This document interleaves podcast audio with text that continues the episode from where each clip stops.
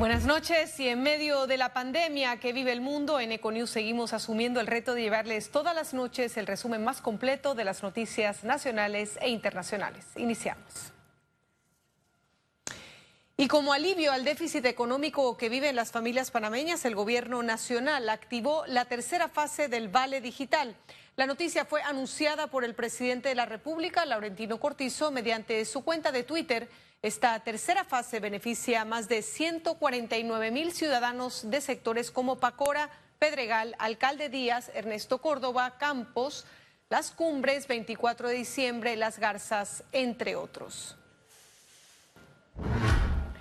Bueno, Panamá inició los experimentos con plasma convaleciente para tratar a los enfermos de coronavirus.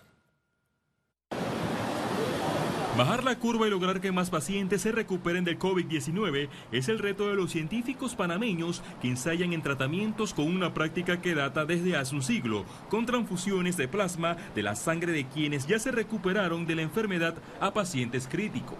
Esa gente que se recuperó y que generó esos anticuerpos, pues nuestros expertos están estudiando cómo tomar esos anticuerpos y ponérselo a aquel que por circunstancias diversas no tiene esa capacidad para generar esos anticuerpos y entonces esta persona necesita una ayudita.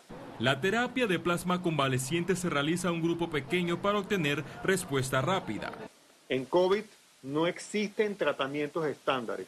Hasta recientemente ha sido aprobado un antiviral, pero fuera de eso, todo lo demás es eh, experimental. Panamá es el primer país de Centroamérica en aplicar las pruebas siguiendo la misma hoja de ruta que países de primer mundo. Las máquinas donde se extraen las unidades de plasma son máquinas que extraen solamente esa parte de la sangre eh, de esos donantes, que son personas ya recuperadas. Luego de eso, ese plasma se pasa por un proceso de, de y se congela. En la región, la nación es la más afectada con más de 9.000 casos de coronavirus.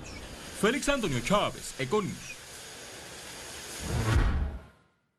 Bien, ya hace escasos minutos el Ministerio de Salud anunció que este sábado habrá salida para los hombres en su horario de su cédula y el domingo es eh, cuarentena total. Y también tenemos la información a esta hora también de que el Ministerio de Salud resaltó que pacientes con edades entre 20 a 59 años continúan siendo los más afectados por COVID-19.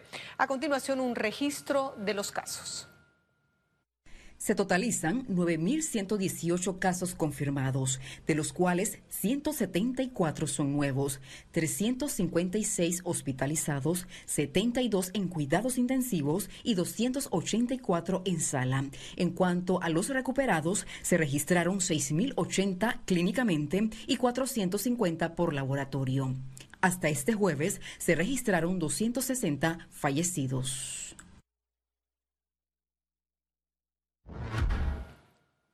Y más de 350 voluntarios del Plan Panamá Solidario fueron beneficiados de la aplicación de la vacuna contra la influenza.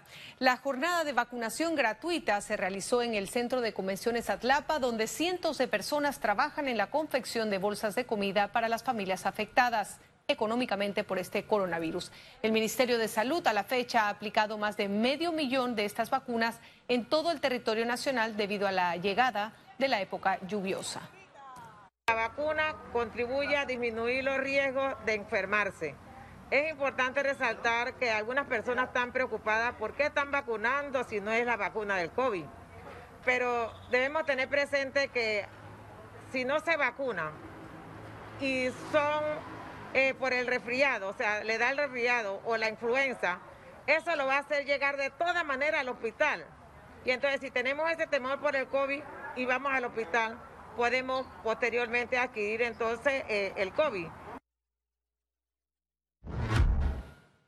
Y las autoridades médicas reiteraron el cuidado y las medidas que deben tomar los padres de familia antes de sacar a los menores de edad de casa. El Ministerio de Salud recomienda que para evitar el contagio del coronavirus es importante que las familias numerosas no saquen a todos los menores al mismo tiempo. Puede permitirse la salida de un adulto con un menor, eh, como lo mencionaste, a dar una vuelta, una cuadra alrededor de la casa, para que el niño también tenga algo de movimiento fuera de la casa y, insisto, preservar también su salud mental. Una distancia de uno a dos kilómetros ahí alrededor de, de su casa. Pero pero no puede haber una receta que incluya a toda la población. Eh, la población tiene que entender que es una medida que se flexibiliza pensando en la salud y bienestar de los niños. En el caso de los infantes o recién nacidos, es preferible no sacarlos de casa. Para empezar, todo menor de un año, mejor no sacarlo. Eso, eso es lo ideal. Ese niño sí lo puedes mantener dentro de tu casa, lo cargas, le das vuelta dentro de la casa, el patio, si tienes patio, bueno, en el área que puedas hacerlo dentro del hogar hay que partir de ese hecho. Los menores de un año, incluso de dos años, mejor no sacarlos. Sin embargo, todos esos niños de dos años o más, le puedes hacer, eh, conseguir su mascarilla especial de tela y evitar, insisto, el uso de las mascarillas quirúrgicas. El horario de salida corresponderá al establecido en el último dígito de la cédula del padre o madre del menor. Félix Antonio Chávez, Econius. Y el Ministerio Público exhortó a la población a presentar las denuncias por estafas en las compras electrónicas durante esta cuarentena. Eh, principalmente estamos recibiendo denuncias en el tema de los pagos.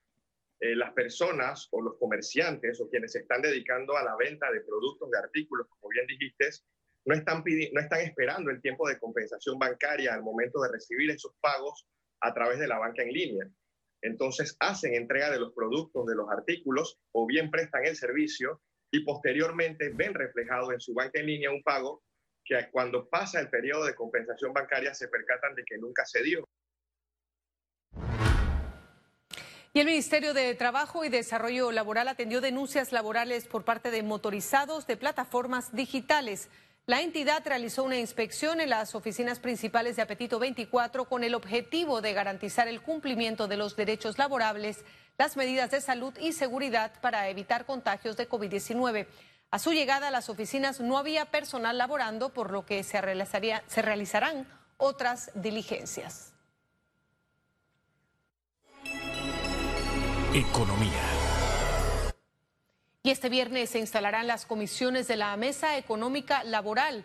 La misma la componen 19 representantes, 8 del sector empresarial, 8 del sector de trabajadores y 3 del Ejecutivo, quienes se reunirán para plantear acciones que levanten la economía de Panamá tras la pandemia del COVID-19. Las propuestas serán presentadas ante la plenaria y luego se tomarán decisiones en consenso. Y la resiliencia organizacional es uno de los principales retos del entorno del retorno al trabajo, así lo indica la empresa consultora Marsh. Sí es importante que entonces se pueda planificar ya desde una perspectiva de negocio estratégicamente qué le interesa hoy al negocio. Si eh, es una perspectiva de operar en un porcentaje importante eh, en teletrabajo o operar definitivamente en teletrabajo o una operación mixta. ¿ok? Entonces, dependiendo de eso, sí es importante que mientras están restaurando la operación o incluso si pudiese ser antes de, pensar en el tema específico de la reapertura física del, activo, poder realizar un análisis estratégico del negocio para entender cuáles pueden, esas, cuáles pueden ser esas próximas acciones de resiliencia organizacional Y el Aeropuerto Internacional de Tocumen recibió un reconocimiento como mejor aeropuerto y personal de Centroamérica en los World Airport Awards 2020. Mediante su Twitter agradecieron a cada uno de sus trabajadores por su entrega y ahínco. La distinción fue otorgada por la consultora Skytrax que analiza la calidad de las aerolíneas y aeropuertos en todo el mundo. Es momento de hacer una breve pausa. Al regresar vamos a tener también todas las notas internacionales y les recuerdo que si no puede ver este noticiero en la pantalla lo puede hacer a través de la aplicación Cable Onda Go. Solo tiene que descargarla y listo. Ya volvemos.